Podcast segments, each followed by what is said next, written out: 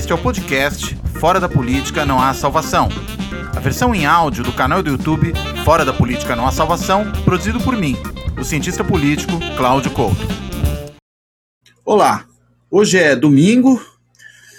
Tivemos hoje uma série de manifestações aí dos grupos de apoio ao presidente da República, Jair Bolsonaro, em Brasília, em São Paulo, no Rio de Janeiro.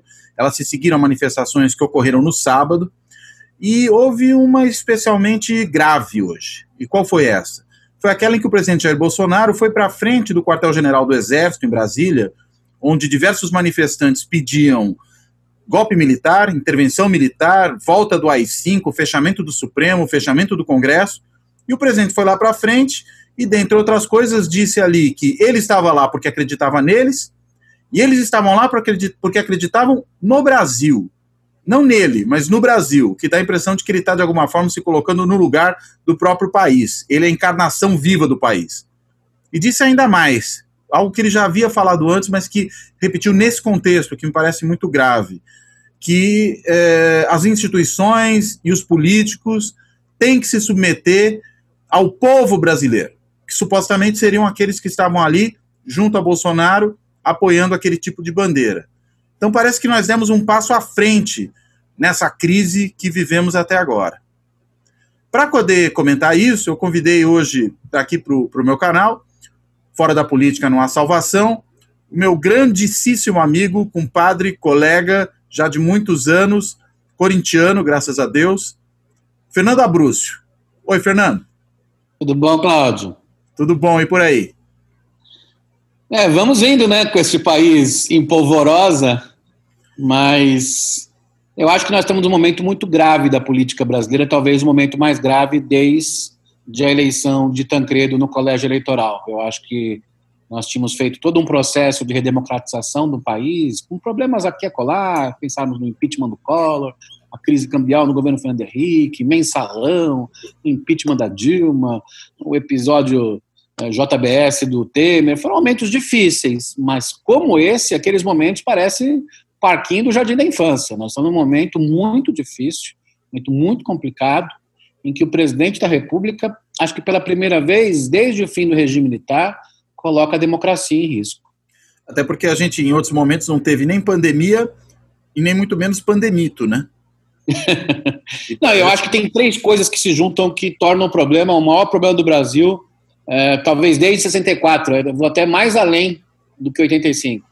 O, o primeiro problema é a pandemia. A pandemia é algo incontrolável, algo que a gente tem uma incerteza enorme e que vai afetar a economia mundial. E, em minha opinião, já tenho falado isso há dois meses, nós vamos ter uma crise econômica, vamos ter um efeito econômico similar ao da crise de 29.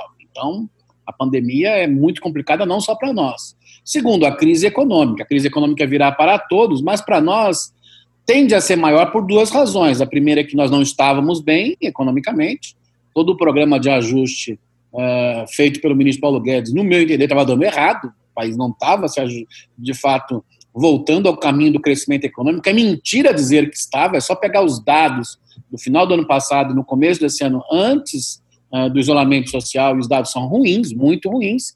E a, a economia não crescia, né? A economia não, não crescia, e além disso, a reação econômica é, do governo foi uma reação ruim, eu acho. Uma reação que não. Ela está apenas tentando mitigar o pior da crise, quando outros países não só estão mitigando o pior da crise, mas estão tentando preparar do ponto de vista da renda, que quando terminar esse período haja alguma demanda. O que o presidente Bolsonaro não percebeu é que se amanhã nós abrimos o comércio, Ninguém vai comprar. É esse o problema. Então, esses comerciantes, esse pessoal fica apoiando o Bolsonaro, vai abrir suas lojas sem ninguém, vão vender mais uh, pela internet do que vão vender presencialmente. E a terceira razão, além da pandemia e da economia, é que nós temos um presidente e um movimento político em torno dele claramente antidemocrático. Isso tem a ver, sim, com a crise política que se iniciou em 2013, com todo o processo político que envolveu a péssima condução econômica da Dilma, do seu governo, a forma como Temer chegou ao poder foi muito é, mal resolvida do ponto de vista democrático. E pior de tudo, a Lava Jato colocou toda a classe política no lixo. E com isso surgiu alguém, e ele continua com esse discurso, que a única solução para o país é acabar com toda a política, toda e qualquer política. Para ele, é o contrário do que disse seu canal, é, a solução está fora da política, né? Mas é por isso que o canal tem, é por isso que o canal tem esse nome, né? Porque um monte de gente falando que é fora da política, que é na gestão, que é sabe se lá onde, na religião, a gente não sabe que lugar que é. É preciso recuperar o espaço da política, né? É, não, eu acho que os países que saem da crise só saem por causa da política. Dizer, Roosevelt tirou os Estados Unidos da crise na década de 30 com a política, Churchill tirou a Inglaterra da crise por conta da política, nós fizemos a redemocratização pela política. Então, essa história da gestão, da técnica, da qualquer outra solução, é, na verdade, é uma forma é, ingênua ou perversa de se ver como funciona o sistema político. Então, a junção dessa pandemia, uma situação econômica muito ruim em termos mundiais, mas que é muito ruim também por questões particulares do Brasil, com um movimento antidemocrático que não é só o presidente da República, é bom que se diga. Sim, sim, é um há outros aí. Não, e é um movimento antidemocrático que tem uma base social que tem a ver com um período que a gente destruiu a ideia de política. Uhum. Eu acho que essa é uma outra coisa importante. Muitos que atuaram é, pelo impeachment da Dilma ou aplaudiram a Lava Jato, agora devem estar muito arrependidos pela maneira como fizeram. A maneira como fizeram, produziram, sem dúvida alguma, o Bolsonaro. E eu acho que uma das histórias mais é, tragicômicas de todo esse processo é que a crise da política e a, a entrada do Bolsonaro significou não só a destruição, o esfacelamento do sistema partidário, mas de outras instituições políticas. Né? Eu vou lembrar uma é, o Ministério Público. Dá para fazer um belo artigo que se chamaria Ascensão e Queda no Ministério Público. O Ministério Público teve um momento maior de vida com a Lava Jato, e essa passagem da Lava Jato ao governo Bolsonaro, com a ajuda do Moro, mas não só a ajuda do Moro, a própria forma como o Ministério Público entrou em todo esse processo, destruiu o Ministério Público. O Ministério Público brasileiro hoje, em particular o federal, foi destruído pelo bolsonarismo que ele ajudou a colocar no poder. Então, nesse contexto em que a, a, digamos, essa situação antidemocrática não é apenas o líder político que está falando, mas tem a ver, por um lado, com uma situação social em que muita gente se tornou antidemocrática, e, por outro, com o enfraquecimento das instituições, somar isso à crise econômica e à pandemia, torna uma situação, talvez, a única coisa tão grave quanto um período mais recente seja o, golpe de 64. Eu acho que a coisa mais próxima disso, do ponto de vista da, da amplitude, é, seja o golpe de 64. Então nós vamos ter... exceto, exceto, claro, a própria ditadura, né? Todo o período de duração é, da própria a ditadura. A ditadura virou algo normal, né? Na verdade, assim. Sim, exatamente. É, normalizou, né? Ela criou uma ordem, né? É, nós estamos num momento que nem essa ordem está criada, né? Eu acho que mesmo os atos do Bolsonaro não querem dizer que nós vamos virar uma ditadura amanhã. Acho que é muito difícil produzir isso no atual contexto. Mas produz uma tal eh, incerteza no sistema político, Cláudio, que fica muito difícil reagir ao problema econômico e ao problema da pandemia. Então, o país vai entrar numa desgraça toda porque nós temos uma situação política, nós temos atores políticos que não conseguem ajudar a gente tirar a gente do buraco. Agora, nesse processo de deterioração, a impressão que eu tenho, não sei se você concorda comigo, é que hoje a gente chegou, talvez, num passo nesse processo mais grave, né? A gente, a, o presidente avançou, uh, alguns estão dizendo até usando a imagem romana, né? Que ele ultrapassou o Rubicão. Né? Não sei se ele chegou a ultrapassar o Rubicão, mas ir à frente do quartel-general do Exército numa manifestação que pede o golpe, que pede intervenção militar, que pede um ato autoritário como o AI-5 e dizer que ele é o único representante possível do povo e que o povo está acima de todas as instituições, me parece que ele foi um pouco além em todo esse processo. Parece que a gente está atingindo aqui o cume desse processo, você não concorda? Eu não sei se é o cume, porque ainda pode não, virar não. algo. O cume, o cume até. talvez eu não tenha me expressado bem. Talvez o que a gente esteja. Espero que seja o cume, mas é, talvez o que a gente tenha atingido seja o momento mais grave desse processo até agora, né?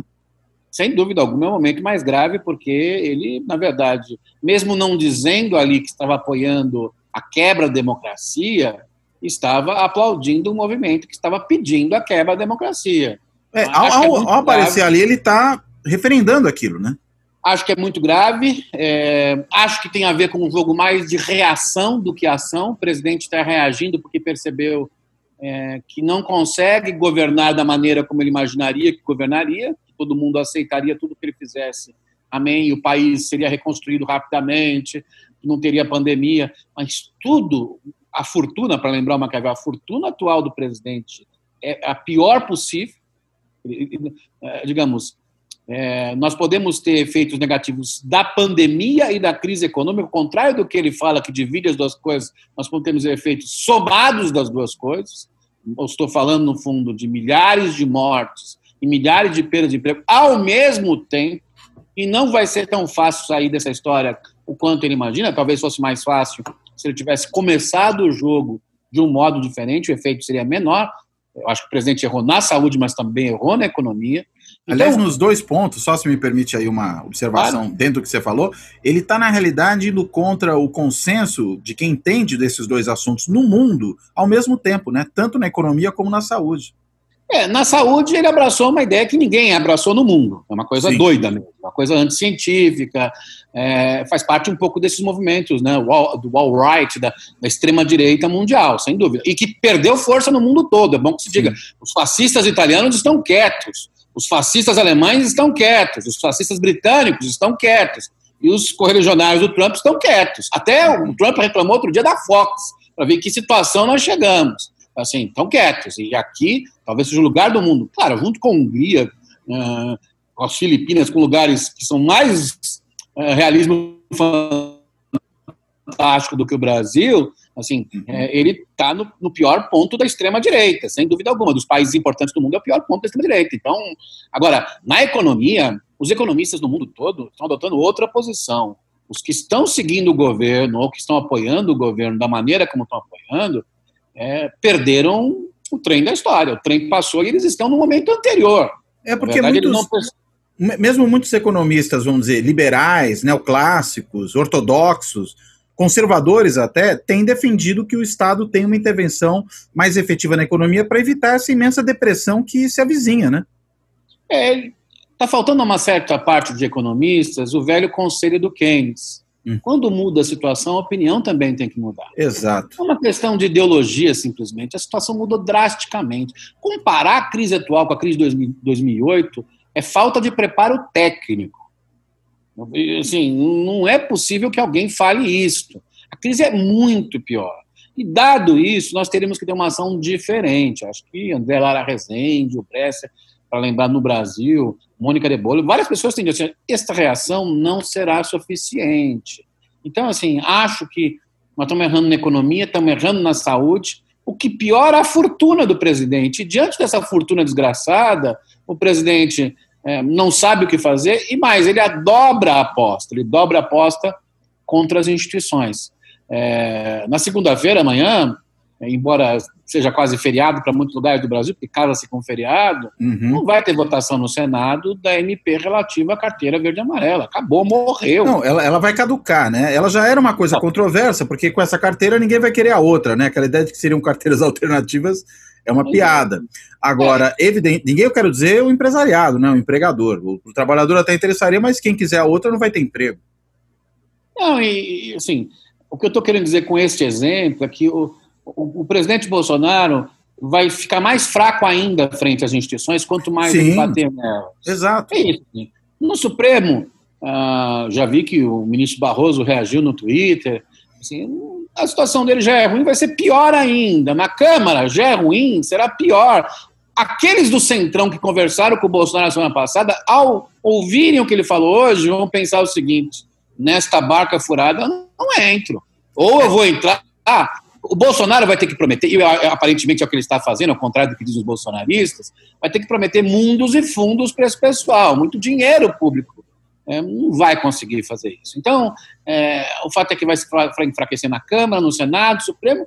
Imaginem governadores e prefeitos. A situação de Manaus, de ontem para hoje, é, é, é, assustadora. Então, assim, a situação vai piorar.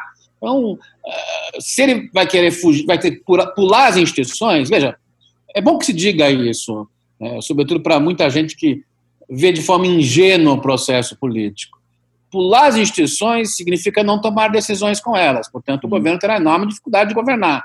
Segundo, a imagem que muitos aí bolsonaristas pensam, então vamos dar um golpe. No dia seguinte do golpe, o dólar vai para 10 reais. Quebrou a economia. Os militares vão querer, é muito diferente de 64, ficar num governo quebrado economicamente, um governo uma, que vai pagar por, por milhares de mortes, muito pior do que as mortes da tortura nesse sentido. É a guerra das Malvinas dos militares brasileiros. É, né, o jeito. Brasil teria suas Malvinas. É isso. Os militares brasileiros vão virar os militares argentinos, todos para cadeia. Vão querer isso? E mais, nem o pra Trump. Cadeia? Você acha que chega a esse ponto? Se, se o regime vira um regime de força e permanece por um tempo, morrendo ah, sim, gente. Desse jeito. Tô, é que eu estou imaginando que, na verdade, o mero apoio dos militares ao Bolsonaro nessa trajetória enlouquecida em que ele se meteu já é suficientemente comprometedora para eles, né? Porque eles amarraram o seu burro nesse governo.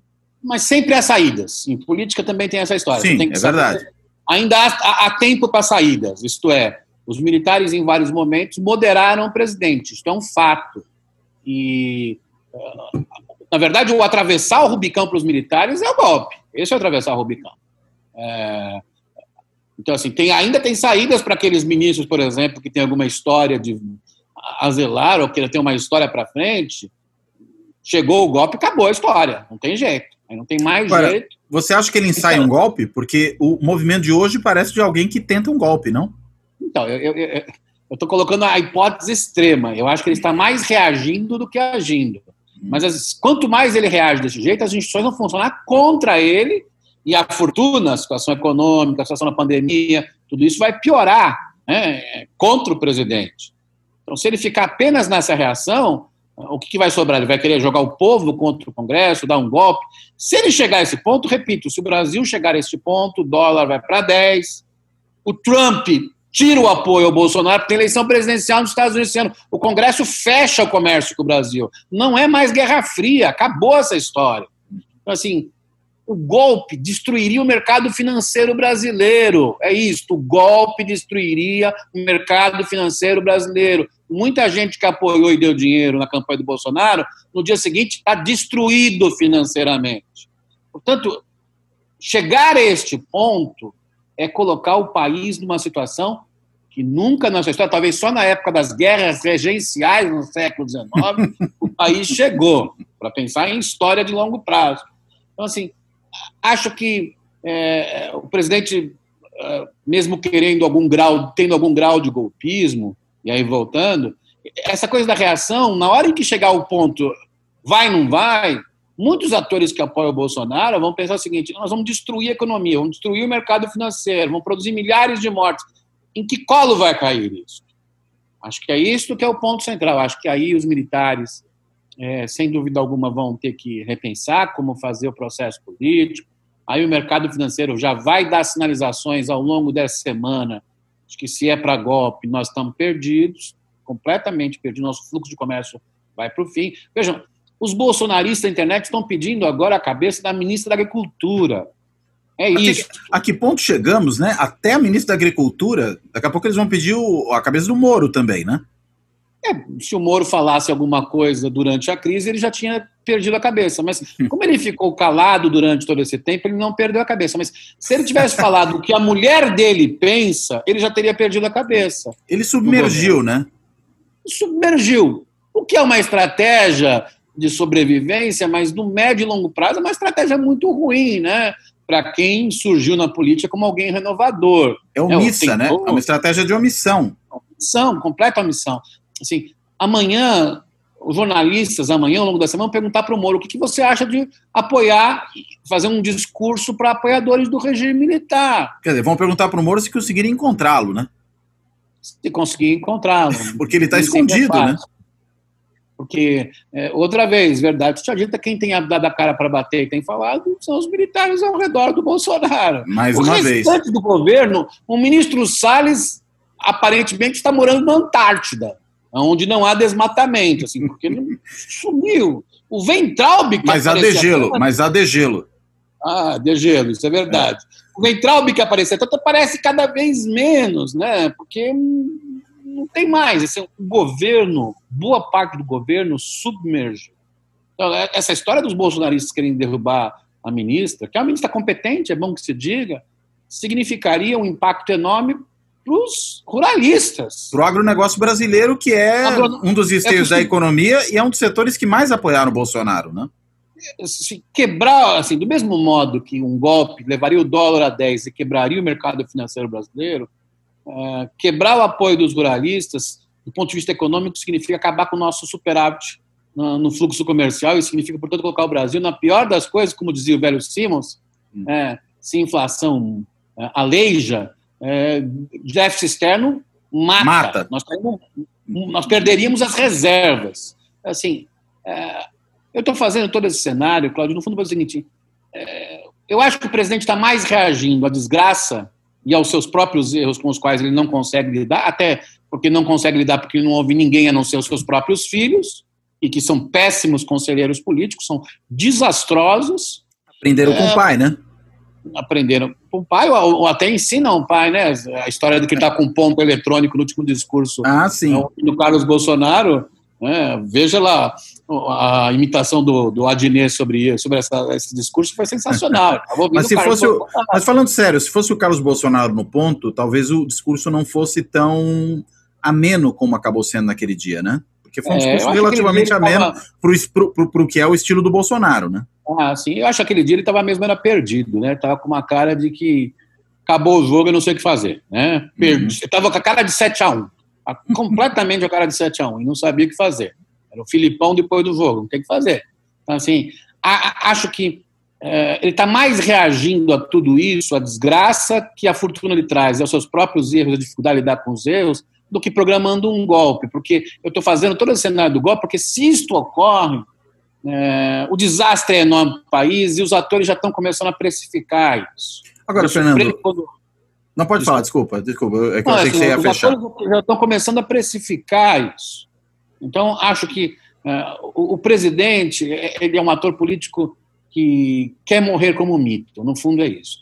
Ele não quer morrer como um bom governante. São duas ou, coisas distintas. Ou seja, o culto da morte do Bolsonaro pode passar pela própria morte, então? Ele quer morrer como mito, ele quer morrer como um injustiçado da história. Ele não está preocupado em fazer um bom governo, ele está preocupado em fazer a ideia do mito. A verdade é interessante como. É um sebastianismo, algo assim? É, eu me lembro do velho poema do Vinícius Moraes fazendo uma parábola, assim, o homem faz a coisa e a coisa faz o homem, né? Neste caso, uhum. neste caso significa que o mito o tomou, ele acreditou demais no seu próprio personagem. E quando a pessoa acredita no seu próprio personagem, é quase o retrato de Dorian Gray. É perigosíssimo, porque o personagem toma conta da pessoa e ela não sabe o que fazer. Hoje o Bolsonaro está mais preocupado em salvar o mito do que governar. É, e isso é uma desgraça para o país, mas eu acho que também é uma desgraça para ele, porque, voltando, a solução extrema é terrível para o país, e chegar próximo à solução extrema, ele vai perder apoios de gente que está próximo dele e que não vai querer sujar as mãos com um golpe de Estado.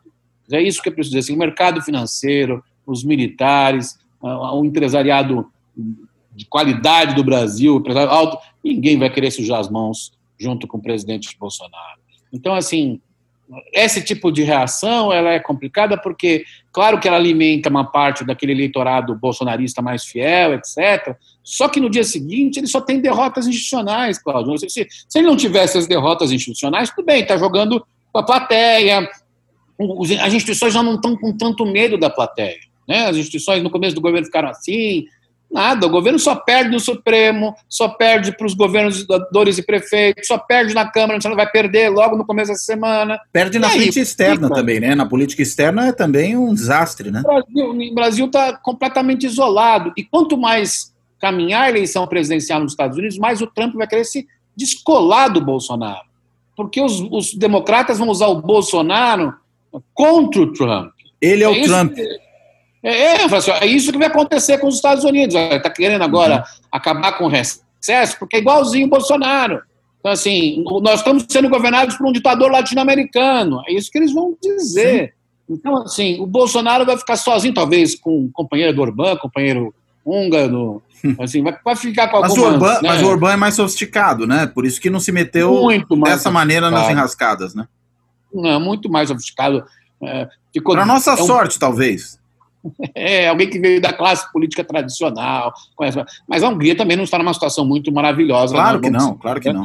Não, não, eu, não quero dizer que, eu quero dizer que ele é mais sofisticado no sentido de que a construção autoritária na, na Hungria não foi essa coisa destrambelhada que o Bolsonaro tenta fazer no Brasil, né? Ela foi mais gradual, é. ela foi mais é, ardilosa. o Orbán medida, usou, né? usou as instituições, né? É, o Bolsonaro é contra as instituições, são duas coisas distintas. Exato. É, é, é interessante, até o chavismo usou as instituições, Sim. até o chavismo. Né? As pessoas olham a história, o Chaves usou as instituições, a história do plebiscito, ele usou coisas que havia e fez propostas de criação institucional que levaram a uma ditadura. Esse é um fato óbvio, claramente, mas foi mais esperto politicamente. O Bolsonaro, ele quer, num espaço muito curto de tempo, destruir tudo para ser um mito. O Chaves não queria ser um mito. Ele tem pressa, né? E quem tem pressa, às vezes, come cru. Eu acho que a situação junto às instituições vai se agravar mais, vai ter dificuldade de tomar decisões institucionais. É, é provável que o Senado aprove é, mais ou menos parecido agora o, o projeto, o plano de apoio aos estados e municípios, quase de vingança novamente é mudar uma outra coisa ali.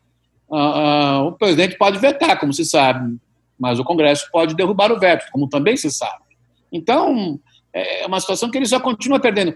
E no plano econômico e, digamos, social, vinculado sobretudo à pandemia, Cláudio, a situação não vai melhorar tão rapidamente. Não é no Brasil, é no mundo. Portanto, essa corrida dele para acreditar que é, vamos abrir amanhã e vão vir os empregos, é, ou uma mentira, um fake news, ou uma ilusão, uma completa ilusão. Isso não vai acontecer. E mais, se nós abrirmos muito rapidamente todo esse processo, nós vamos ter rapidamente que fechar de novo. E aí, a ajuda econômica vai ter que ser de outro montante. Ou seja, pode, é uma economia não dá porca, ser nem né? o Paulo Guedes, né? Não dá nem para ser o Paulo Guedes, né? Não, ele cai. Se é que não, não cai antes, mas enfim. Agora, assim, uma coisa, acho... Fernando, é, desculpa, fala aí, que eu achei que você não ia. É, eu acho que o, o, Bolsonaro tem se jogado numa espiral negativa, né? Ele tem porque, repito, eu acho que interessa mais para ele ser o mito do que ser o governante. É, ele tem uma visão mito. Nisso ele é diferente do Trump ou do Orbán.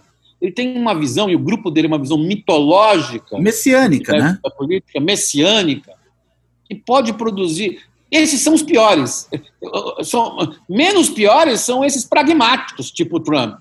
É, e olha que o Trump colocou os Estados Unidos numa situação terrível agora com a pandemia, porque se tivesse aprovado Obamacare, não teríamos o que temos nos Estados Unidos. Vai ser o tema Sim. da campanha lá. Mas, assim, esses messiânicos são terríveis. É o nosso Jim Jones mesmo. Quer dizer, o Trump é o nosso Jim Jones, só que vai nos jogar numa situação desgraçada e terrível. E aí quem vai ser chamado para resolver uma situação como essa são os políticos. Sim. Como sempre, né? Como sempre. Agora, o que eu ia te perguntar é o seguinte, até para a gente começar a caminhar aqui para o encerramento.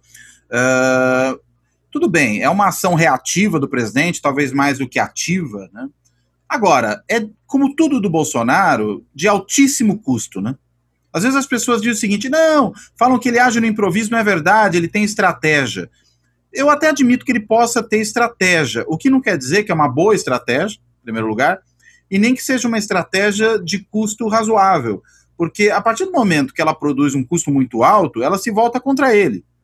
E a minha dúvida é se nesse caso agora, né, nessa reação ao enquadramento que ele está sofrendo dos outros poderes, dos, dos outros governos, mesmo no plano internacional, da imprensa de um modo geral, se na realidade, ao ter essa reação, ele não produz uma deterioração tão grave que talvez justifique se levar mais a sério agora, embora o momento não seja em princípio oportuno para isso, alguma discussão sobre um processo de impeachment do Bolsonaro, porque manter-se no cargo se comportando dessa maneira é uma coisa muito grave, né? E o, o líder da oposição no Senado, o, o, senador Randolfo Rodrigues, ele já disse que amanhã vai entrar com uma notícia crime contra o Bolsonaro junto à Procuradoria-Geral da República. Embora a gente saiba que esse PGR é um PGR muito amigo do governo, ele, de certa maneira, tem sido mais amigo do governo até do que o ministro da Justiça, o Sérgio Moro, mas, de qualquer maneira, cria-se um fato. E da notícia crime para você depois tentar transformar isso num crime de responsabilidade, que aí se trata de crime comum, isso que ele fez hoje, incitando, é, é, é, um, um, enfim, manifestantes que defendem um golpe de Estado no país, isso pode progredir, você não concorda? Não, eu acho que pode progredir, mas eu queria. A primeira coisa dos custos, eu acho que é importante falar sobre isso. É, o Bolsonaro só tem aumentado os custos desde o início do governo. Ele tinha o Congresso na sua mão. Ele poderia ter um primeiro ano aprovando um monte de medidas, não estou nem discutindo o mérito delas, mas poderia ter aprovado um monte. Não aprovou. Ele poderia ter hoje um Supremo muito mais ao seu lado, porque o ministro Toffoli, olha, não houve nenhum presidente Supremo que, que deu a mão tão cuidadosamente ao presidente como o ministro Toffoli. Me desculpe os bolsonaristas, ou, ou eles não entendem de política. E os petistas são, também, né? Ou eles são birutas, porque assim, é, é, Fernando Henrique, Lula, Dilma, Temer, nenhum deles teve um presidente supremo que falou, pegou na mão e falou assim: estamos juntos. O, uhum. o Bolsonaro teve. Os governadores, até pela onda política de 2018, eram quase todos muito favoráveis ao Bolsonaro. Pensemos há seis meses atrás, ou talvez nove meses, como estavam Witzel e o Dória em relação ao Bolsonaro. Sem falar no Caiado, né? Mais ainda. Todo mundo a favor dele. Ele, portanto, se tem estratégia, ela é uma estratégia errada. O que ele poderia ter feito todas as coisas que queria com muito menos custos, inegavelmente. E aí vem a história da, assim, a reação é aumentar mais custos ainda. Aonde chegaremos? É difícil dizer, né? Ciências sociais são profetas do passado, dizia o Fernando Brodel, né? É, são profetas do passado mais do que do futuro. É difícil saber aonde nós vamos chegar exatamente. Mas, sem dúvida alguma, as instituições vão. A, a distância entre o presidente e as instituições vai aumentar. E acho, cara, que, no fundo, o, o sinal é, que está colocado para ele é quando acabar o prazo colocado pela Câmara para ele apresentar seu exame se ele teve ou não o Covid-19. E pela tosse dele nas manifestações de hoje, é de se suspeitar que tenha tido, não? Porque isso vai se dar daqui a mais ou menos uns 20 e poucos dias. Quando isso acontecer, nós não teremos 2 mil mortos. Teremos muito mais. E se ele não apresentar, é, acho que aí há o risco, sem dúvida alguma, e, e, se pior, nesse período ele acabar rapidamente com o isolamento social, fizer alguma ação mais complicada, aí é provável que comece um processo de impeachment. Eu acho que está ali colocada a data. E acho que ele já sentiu isso, Cláudio. Ele já sentiu isso. Talvez por isso a reação tão iracunda dele hoje e tão. É, é, tem, eu acho sentido, assim, né? O, o, o, vamos lembrar do velho no famoso livro do Robert Louis Stevenson, O Médico Monstro. O que é o Médico Monstro no Bolsonaro, para a gente terminar a nossa conversa aqui?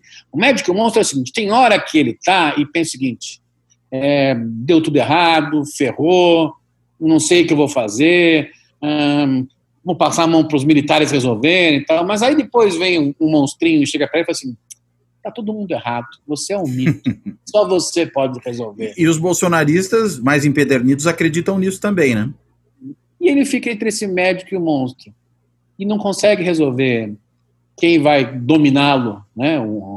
quem vai, digamos, orientá-lo nas suas decisões.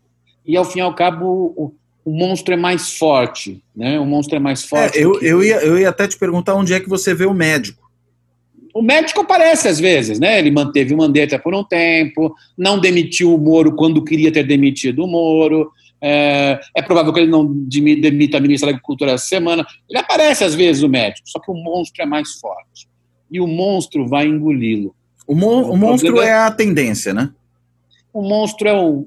É, é a constante. É, o monstro é a, a ideia messiânica, que, na verdade, é a ideia que o levou ao poder, é a ideia Isso. que orienta o poder. É o que o carrega, na verdade, né? O médico é, é episódico, carrega. o monstro, ele caminha o tempo inteiro com ele, né? Mesmo que de vez em quando se amance. Eu acho que o monstro tende, ao, ao fim e ao cabo, a, a devorar. Eu só temo que demore muito e os efeitos sejam cada vez piores para nós. Esse monstro que está dentro do Bolsonaro está destruindo o país. Muito bem. Bem, Fernando, muito, muitíssimo obrigado aí pela conversa, por participar hoje aqui do canal. Essa é só a primeira de várias, se você tiver sempre à disposição, eu espero que esteja. Uh, e eu acho que, fundamentalmente, né, a mensagem aqui é que realmente, como diz o nome do canal, e você fez bem questão de lembrar, não há salvação fora da política. Né? É preciso fazer política, é preciso negociar, é preciso ter entendimento, caso contrário, a gente caminha para o precipício. Né? E... O, messianismo, o messianismo não vai nos salvar, o mito não vai nos salvar. Quem pode nos salvar é a política. E a política implica também as instituições, o respeito à diversidade, o diálogo, o pluralismo, né? tudo isso. Muito bem. Bem, Então, a gente hoje encerra por aqui, nesse dia tumultuado aí, em que o presidente Bolsonaro resolveu quase que chamar um golpe de Estado, apoiar aqueles que defendem a volta do AI-5, e para isso a gente contou com a especialíssima participação do meu colega de FGV, amigo de muitos anos, compadre, Fernando Abrúcio. Fernando, muito obrigado e um abraço para você. Um abraço para todos. Então, legal. Gente, até a próxima. Em breve estaremos aqui de novo. Um abraço. O Fora da Política Não Há Salvação está disponível em pelo menos 13 agregadores de podcast. O Podcast Addict, o Anchor, a Apple, o Breaker, o Castbox, o Castro, o Google Podcast, o Overcast, o Player FM, o Pocket Cast, a Radio Public, o Stitcher e o TuneIn. Além, é claro, do canal do YouTube.